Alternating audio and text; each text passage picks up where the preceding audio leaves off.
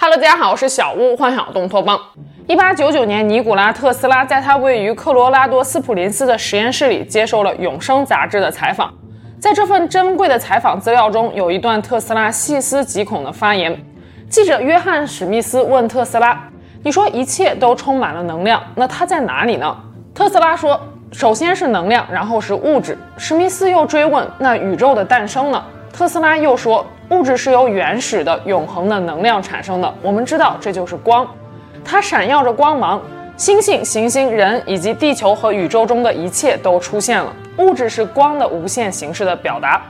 在这段采访结束之后，约翰·史密斯回到家中，对他的孩子说：“一切都是光，人没有存在过，也没有死去过。一切都是光，是尼古拉·特斯拉在一百多年前留下的一个谜题，也是一个预言。”远在人类出现之前，宇宙大爆炸时，第一缕光就在寂静的宇宙中出现了。如果宇宙中的第一个光子现在仍然以光子的形式存在着，那么它已经一百三十八亿岁了。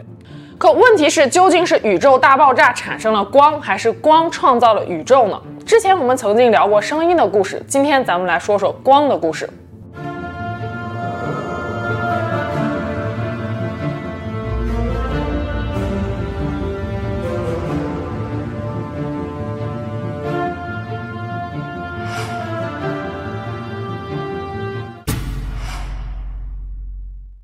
墨子的那期视频中，我们提到春秋战国时期，墨家的创始人墨翟带领学生完成了世界上第一个小孔成像实验，并发现了光是直线传播的。大约同一时期的古希腊哲学家阿纳克西曼德提出了月亮是因为反射太阳的光线而发光的。公元前三世纪，古希腊数学家欧几里得完成了《反射光学》一书，并且在书中正式阐述了光的反射定律。即反射光线与入射光线以及法线是在同一平面上的，反射光线与入射光线分居在法线的两侧，反射角等于入射角。这是人类在光学领域得出的第一个定量定律，也标志着我们正式打开了光学研究的大门。但此时，人类对于光的研究还处于萌芽阶段。欧几里得在《反射光学》一书中还提出了光类似触须的投射说。他认为，人眼之所以能够看见东西，是因为光线从眼睛里射到了物体上。这种观点在如今看来是非常不着调的。当时对这种观点持反对意见的古希腊哲学家亚里士多德就曾经质疑说：如果人的视觉真的像灯笼一样，是从眼睛里面向外放射光线的，那么为什么人在漆黑一片的环境中看不见东西呢？现在我们都知道了，人眼并不会发光，更不会发射光线。能看到物体，是因为光线传到眼睛的结果。时间来到了十六世纪到十七世纪，这一时期是光学发展史上的转折点。一六零八年，一位叫做汉斯·里伯尔的荷兰眼镜商发现了望远镜的秘密：一块凸透镜和一块凹透镜合在一起往外看，远处的东西就变近了。一六零九年，意大利科学家伽利略在里波尔发现的基础上，经过反复的计算、研制和试验，终于发明了世界上第一架能够放大三十二倍的望远镜。一六一一年，德国天文学家开普勒发表《折光学》一书，并且设计了开普勒天文望远镜。一六六二年，法国科学家费马提出了著名的费马原理，即光的路径是光程取极值的路径，这个极值可能是最大值、最小值，甚至是函数的拐点。此原理可以证明光在均匀的介质中传播时，遵从直线传播定律、反射定律和折射定律。因此，费马原理也被认为是奠定了几何光学的基础。光学研究此时开始真正的形成一门科学。十七世纪下半叶，科学家们开始转而研究光的本质是什么。一六七八年，荷兰科学家克里斯蒂安·惠更斯在法国科学院里的一次激情演讲，拉开了一场持续两百多年的关于光的玻璃大战的序幕。以牛顿为代表的力派认为，光就是一种微粒流，光子可以被想象成一颗颗光滑的小球，从光源飞出，笔直地射向远方。但以惠更斯为代表的波派却觉得微粒说无法解释光的干涉、衍射等现象，于是便提出了光的波动说，认为光实际上和水波、声波一样是一种机械波。惠更斯当时在数学、天文学、物理学等方面已经多有建树，被荷兰人视为与大文豪斯宾诺莎齐名的国宝级人物。牛顿更是不同凡响，被英国尊奉为超级巨星、科坛泰斗。两个人都急于证明自己在光学领域的扛把子地位，再加上他们的观点确实都能够解释人们日常生活中的一些现象，权威崇拜心理使人们纷纷站队，导致了这场关于光学的玻璃大战，直到惠更斯去世之后还没有结束。一七零四年，牛顿出版了巨著《光学》，这本书汇集了牛顿在剑桥三十年的研究心血。从粒子的角度阐明了反射、折射、透镜、成像、眼睛作用模式、光谱等方方面面的内容，顺便也将波动说无法解释的问题一一提出。最重要的是，惠更斯此时已经不在世了，死人是无法反驳的。就这样，牛顿凭借一己之力扭转了光学两大理论的交锋局势，赢得了第一场玻璃之战的胜利。此后的一百多年里，微粒说就一直牢牢占据着光学研究的主流。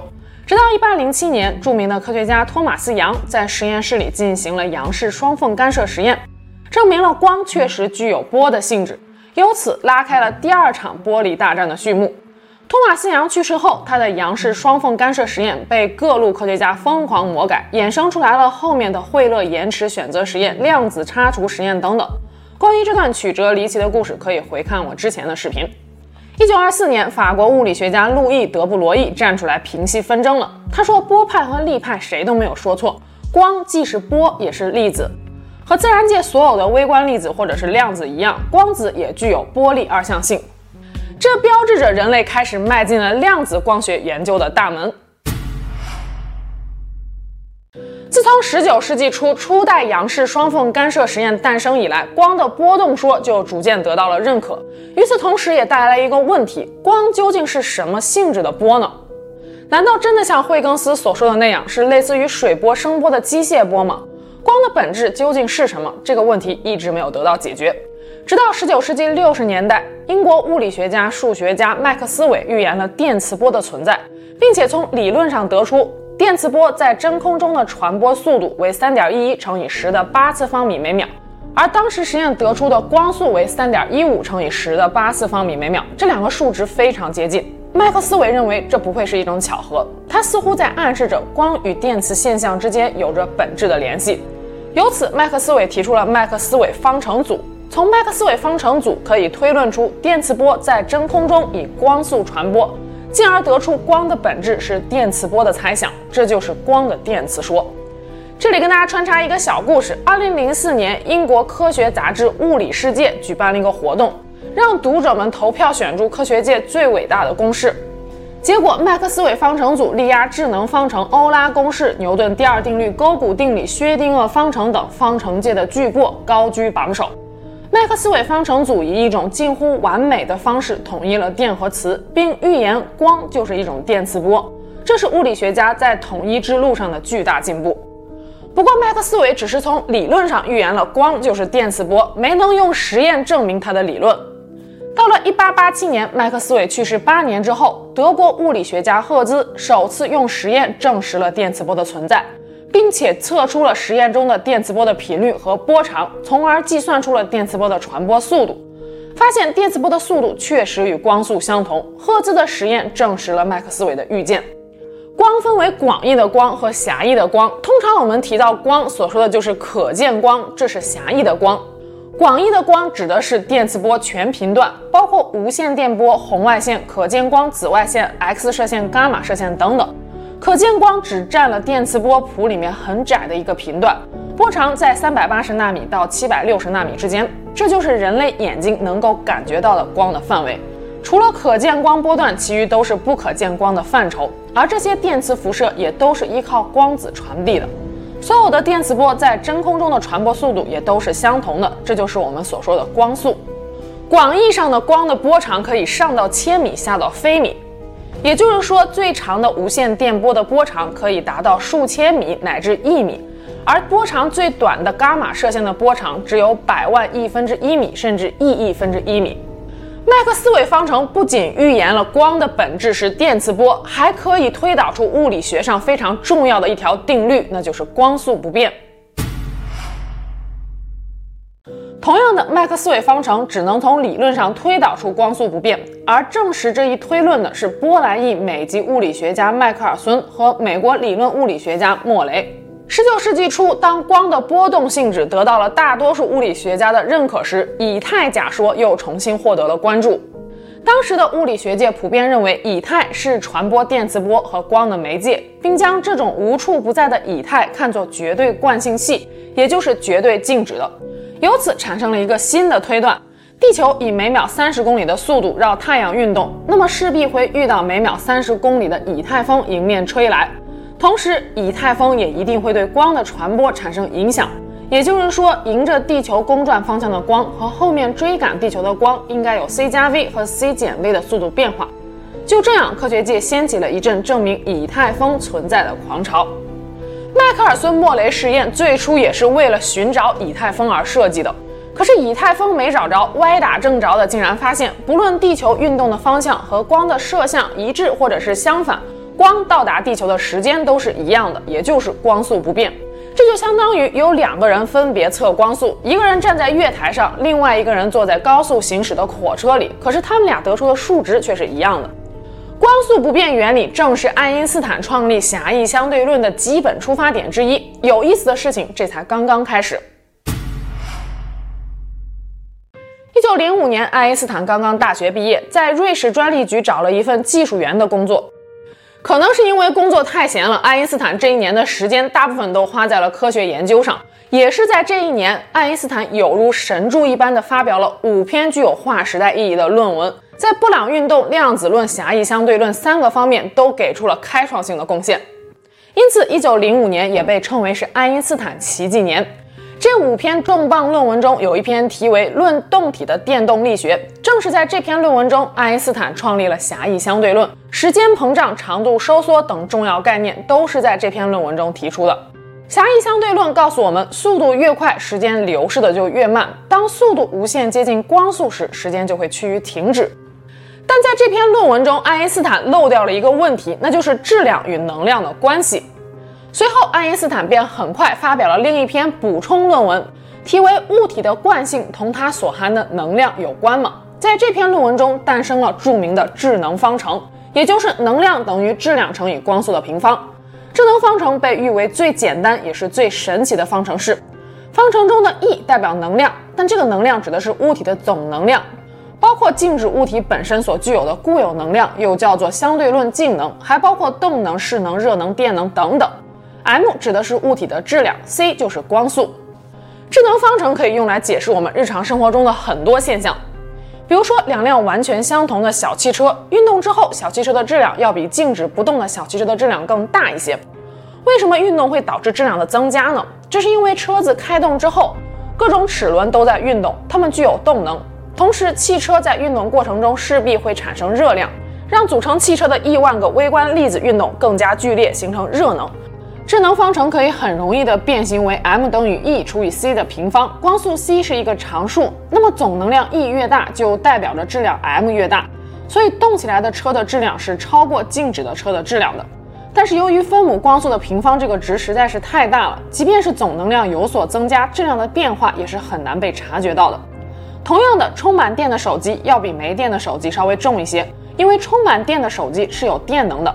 打开开关的手电筒要比关上开关的手电筒稍微轻一些，因为打开开关后，手电筒是向外释放能量的。智能方程的另外一个重要体现便是核反应了。我们知道核反应可以聚变，也可以裂变。比如说，一个超重元素铀二三五被一个中子撞击，生成了一个氪元素和一个钡元素，同时释放了三个中子。这三个中子再跟其他铀二三五撞击，又生成了九个中子。以此类推，便是核裂变链式反应。因为裂变前的质量比裂变后的质量要大，质量损失就变成能量释放了出来，这就是原子弹的制造原理。再比如，太阳每秒钟都有六亿吨的氢核参与聚变，融合为五点九五八亿吨的氦，其中发生了四百二十万吨的质量亏损，这些质量就转化为了能量，使太阳能够持续不断地向外发出光和热，延续了五十亿年，还能够再这样继续燃烧五十亿年。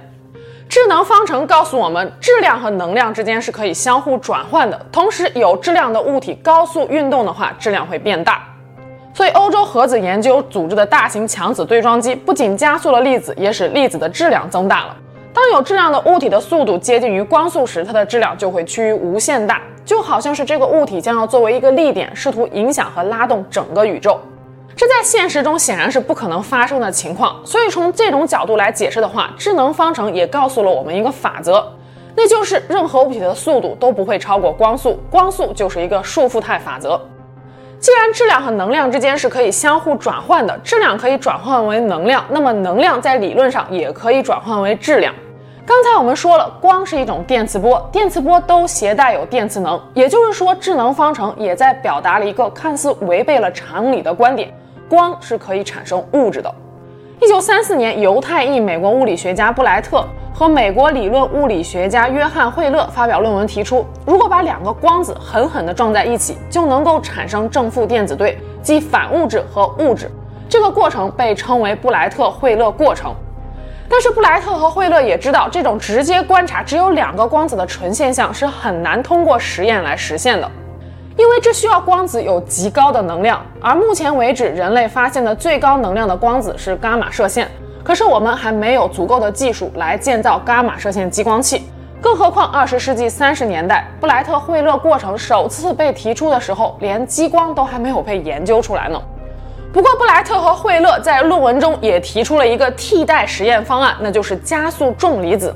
不过很可惜，他们并没能等到实验的成功，就先后去世了。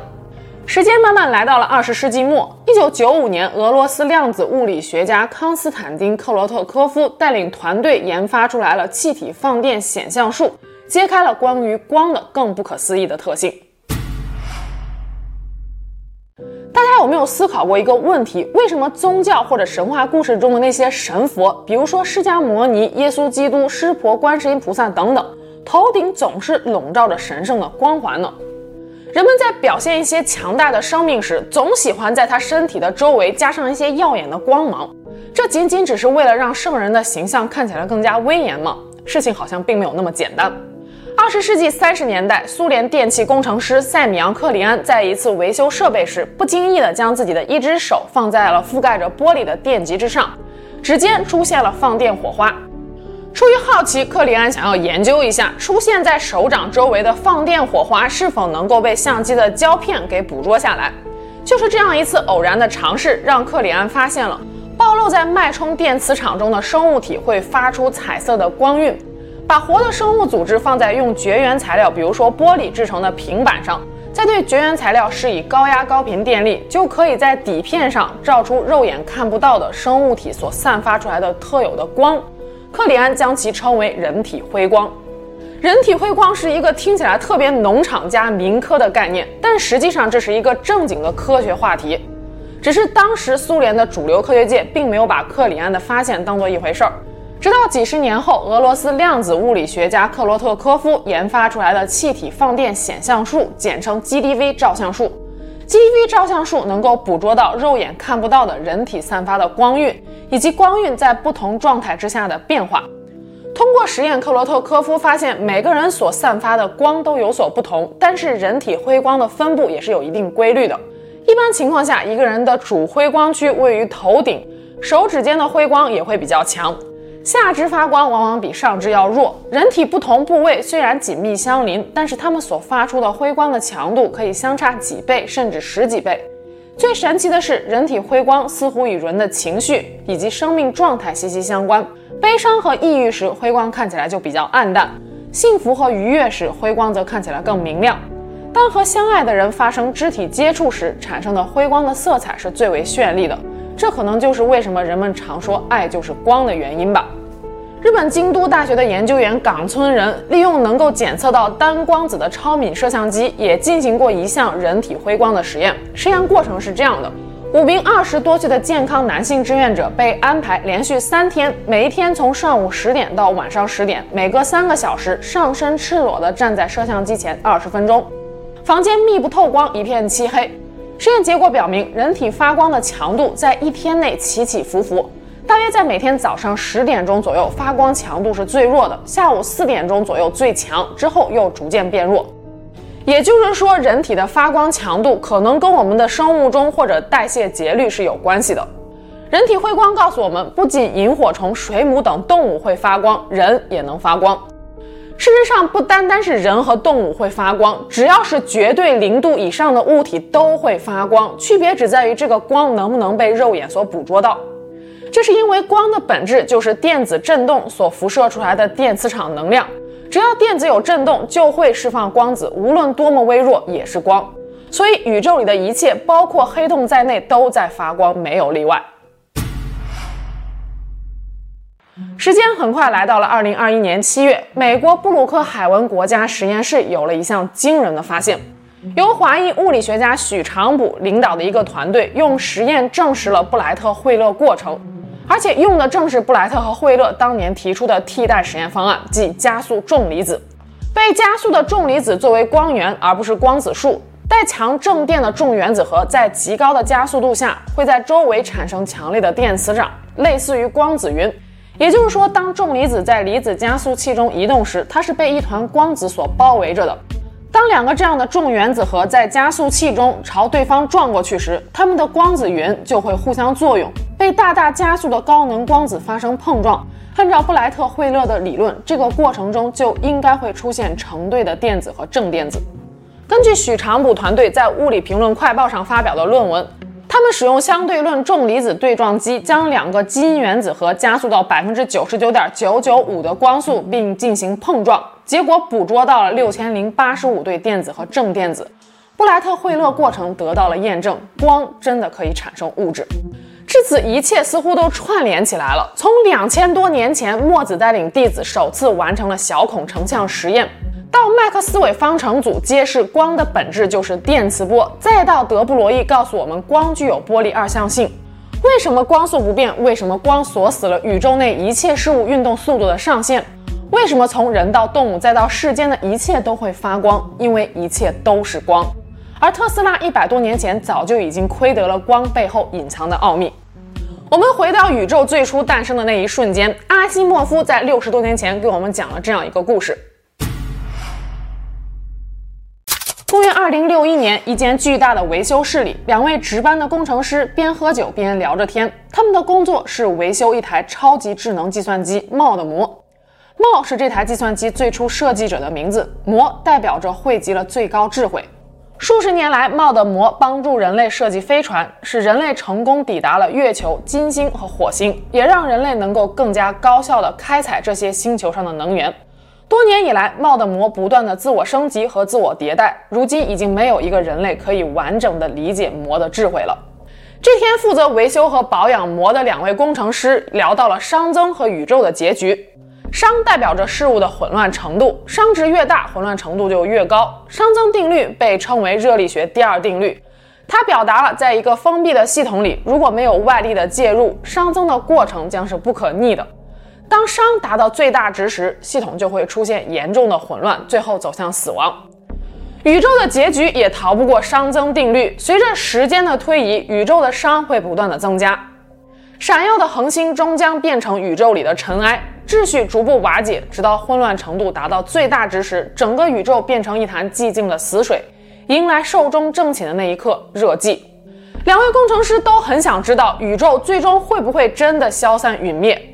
工程师鲁波夫说道：“说不定那一天宇宙会重启呢。”但工程师亚道尔却说：“绝不可能，任何事情都是有结束的一刻的。”两个人借着酒劲是争论不休。亚道尔这时候提议说：“要不然咱们问问茂的魔，说不定他知道呢。”就这样，亚道尔把问题重新草拟，输入了魔的系统。他问魔：“熵增的过程到底有没有办法逆转？”瞬间，魔停止了运转，闪动的指示灯熄灭了，值班室陷入了一片死寂。就在两位工程师吓得半死，以为他们把魔搞坏了的时候，魔突然恢复了生机，用他略带机械的沙哑嗓音说道：“资料不足，无可奉告。”亚道尔和鲁波夫长出了一口气，便睡觉去了。第二天早晨，他们早已经把这件事忘得一干二净。文明的车轮滚滚向前，一转眼两万年过去了。此时，人类的脚步已经踏遍了银河系中的每一个星球，并把魔带去了整个银河系。每一颗人类定居的星球上都有一个行星魔，所有星球上魔的意识都是互相连通的，它们共同汇集成了银河魔。尖端的科技让人类不再衰老和死亡，但与此同时，人口呈指数级增长。人类经历了几百万年才挤满了一个小小的世界，但只花了不到两万年便踏遍了整个银河。银河联邦会议室里，硕大的玻璃窗前站着两个身形高大、体态优美的人 V 和 M。他们看起来都像是二十岁出头，可一个已经两百三十多岁了，另一个将近两百岁。V 忧心忡忡地望着窗外漆黑的深空，说：“不出五年，银河系可能就装不下我们了。”M 倒比较乐观，他回答道：“怕什么？外面还有成千上万个银河系等着我们呢。”V 继续说。如今人口每十年便增长一倍，不出十年，我们将挤满第二个银河；不到一百年的光景，我们将挤满一百万个银河；一万年后，整个宇宙便肩并肩挤满了人。之后又怎样呢？除了殖民，能源也是问题。现在我们每年就要榨干两颗恒星，以后更是指数级的增长。这样下去，热机到来之前，我们就会耗尽一切可能利用的能源。M 说：“或许我们可以从星际气体中制造新的恒星呢。” V 接着问：“有没有办法把熵增的趋势倒转过来呢？”M 说：“也许我们应该问问银河魔。”这次魔用他清脆悦耳的声音依然回答了八个大字：“资料不足，无可奉告。”时间又过了几百万年，V 当初的担忧并没有发生。虽然此时人类的脚步已经踏遍了整个宇宙，但人口的增长也趋于了停止。人类可以选择自由的上传意识，但那些不小的躯壳依然被存放在各个行星之上。魔在上百万年的岁月中不断的自我完善，升级成为了宇宙魔。人类已经很久没有参与过任何魔的制造和维修过程了。这天，一个叫做思尊者的人类意识在浩瀚的宇宙中偶遇了另外一个人类意识光晕。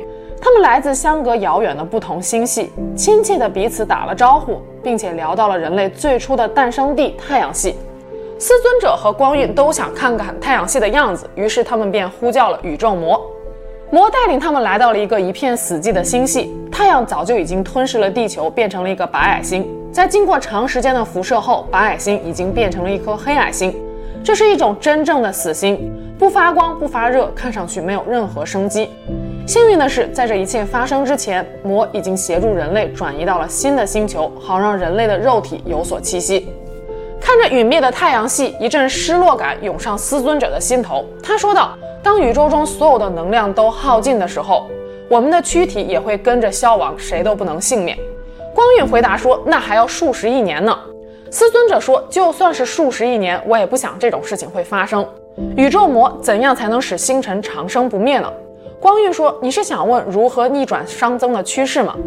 片刻的寂静后，传来了宇宙魔的答案：“资料不足，无可奉告。”数十亿年的时间转瞬即逝。